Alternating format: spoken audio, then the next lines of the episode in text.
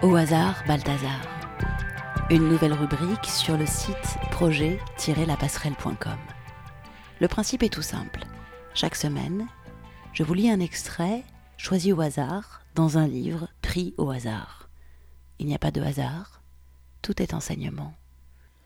Cette semaine, je suis tombée sur le livre Désobéir de Frédéric Gros. Alors je vous lis l'extrait sur lequel je suis tombée. Je veux poser le problème de la désobéissance depuis la perspective d'une éthique du politique. Je parle ici d'éthique et pas de morale. C'est Machiavel qui a défini et structuré le rapport entre morale et politique. Après tout, le scandale que fait éclater le prince dans ses derniers chapitres, c'est bien de faire valoir que quiconque entend se maintenir au pouvoir est contraint d'user de méthodes qui font tressaillir et trembler une conscience morale un peu scrupuleuse. Le livre de Machiavel fait exploser la tradition de la littérature médiévale des miroirs des princes, qui faisait le portrait du monarque idéal et déclinait le catalogue des vertus du bon dirigeant. Mais les impératifs de l'action politique, production de résultats, vitesse, efficacité, prise en compte de l'opinion publique, médiatisation électoralisme, mettent à mal les valeurs de justice, sincérité, loyauté, transparence, etc. Quand un homme politique parle de morale, il fait encore de la politique. Les vertus, c'est juste bon comme apparat, posture, affichage. Et la politique n'est rien d'autre que l'art de rester au pouvoir. En parlant d'éthique du politique, je veux prendre un autre angle, celui du sujet politique. Ce que j'appelle ici éthique, c'est la manière dont chacun se rapporte à lui-même, construit à soi un certain rapport depuis lequel il s'autorise à accomplir telle chose, à faire ceci plutôt que cela. L'éthique du sujet, c'est la manière dont chacun se construit et travaille. Pour rendre les choses plus claires, je prends à la suite de Foucault l'exemple de la fidélité conjugale.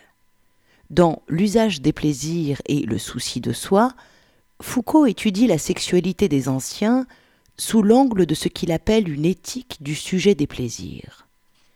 De manière très générale, il s'agit d'abord pour lui de remettre en cause des clichés. L'idée, par exemple, que les païens auraient eu une sexualité beaucoup plus libre que la nôtre, plus épanoui, moins censuré, plus polymorphe, plus solaire.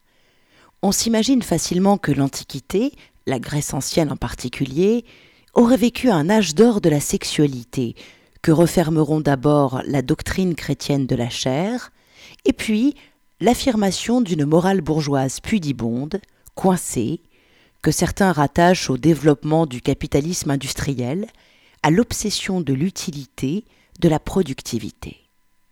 Mais pour Foucault, nul besoin d'attendre les sermons chrétiens ou la morale bourgeoise pour entendre que la débauche sexuelle présente des risques, que la fidélité conjugale est très recommandable, que l'amour des garçons est un jeu dangereux. Platon, les pythagoriciens, les stoïciens véhiculent déjà cette leçon, au point que c'est dans leurs textes que les pères chrétiens puisent les préceptes les plus sévères. Mais faut-il dire alors la sexualité a toujours été structurée par l'interdit?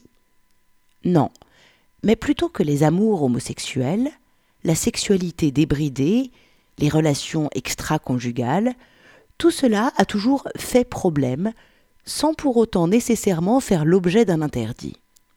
Je prends un exemple. Pourquoi rester fidèle?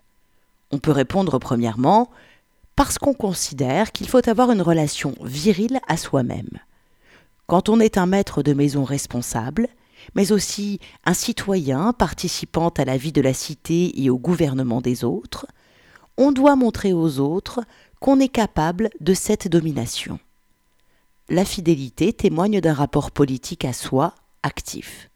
Ou bien encore, on refuse l'adultère parce que la relation conjugale exige une attention, une confiance, une sollicitude réciproque Telle est la lecture stoïcienne dans le moment romain, c'est-à-dire le moment de ce que Paul Venn appelle l'invention du couple, une idée neuve. Au nom de ce que je dois à mon partenaire, au nom de la stabilité du couple, je ne veux pas être volage. Mais on peut encore se dire, la sexualité est une souillure indépassable, stigmate du péché originel, mais nécessaire pour augmenter le peuple de Dieu, sa seule forme recevable est celle d'une sexualité finalisée par sa fonction reproductrice, encadrée par le mariage. Dans ce cas, l'infidélité est tout simplement interdite. Enfin, on peut aussi considérer que la fidélité est une norme sociale, qu'il faut respecter pour pouvoir apparaître comme normal. On voit donc qu'il est possible d'adopter un même comportement, la fidélité conjugale, à partir de styles éthiques différents. Et bien de la même manière, on peut poser la question à partir de quel rapport à soi respecte-t-on ou transgresse-t-on la loi publique? Quelles sont les formes éthiques générales de l'obéissance et de la désobéissance? Comment distinguer entre soumission, subordination, conformisme, consentement, obligation?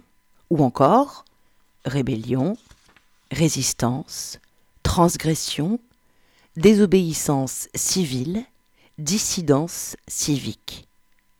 Est-ce qu'en décrivant le soumis, le consentant, le conformiste, je ne vais pas finalement faire des portraits psychologiques Mais la science psychologique établit les déterminismes physiologiques, environnementaux, familiaux, etc.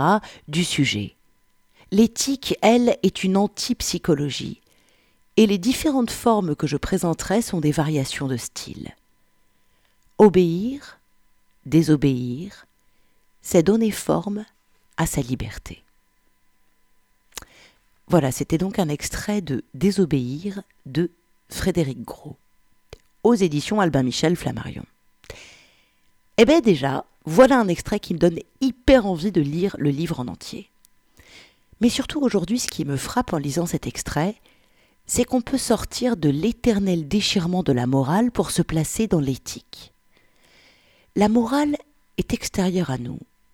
Comme dit Léo Ferré, n'oubliez jamais que ce qu'il y a d'encombrant dans la morale, c'est que c'est toujours la morale des autres. Face à la morale, on ne peut qu'être passif. On met à l'intérieur de soi, comme un fait, une fondation, quelque chose d'extérieur. Alors oui, on se débat, on ne cède pas, on résiste pour prouver qu'on existe, mais on ne change toujours pas la morale. Car être immoral, aller contre, c'est toujours faire le jeu de la morale et lui laisser plein pouvoir sur nos vies. Par contre, avec la notion d'éthique, on est actif. C'est le rapport qu'on entretient à soi, ce qu'on s'autorise ou pas.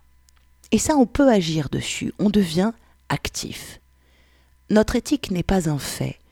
Elle est basée sur le regard, sur l'intention qu'on place dans nos actes et dans nos vies. Alors, plutôt que de se prendre sans cesse la tête contre le mur inamovible de la morale, tel le poulet dans Vaiana, occupons-nous de notre éthique, occupons-nous de ce sur quoi on peut agir. Devenons acteurs de nos vies. Si mon éthique, c'est d'être vivant en permanence, peu m'importe d'aller ou pas dans le sens de la morale, elle perd sa prédominance, elle disparaît peu à peu, car seule compte la vie en moi que je veux laisser circuler. Alors, si vous voulez, sur l'article qui présente le podcast du jour, je vous ai mis le morceau de Léo Ferré qui s'appelle Préface, dans lequel il y a la citation que je vous ai donnée juste au-dessus. Sinon, bah, cherchez-le et écoutez-vous un petit Léo Ferré pour la route, ça fait du bien. Prenez soin de vous et à très vite. Retrouvez-nous chaque semaine sur projet-lapasserelle.com, les carnets de route d'un chaman du XXIe siècle.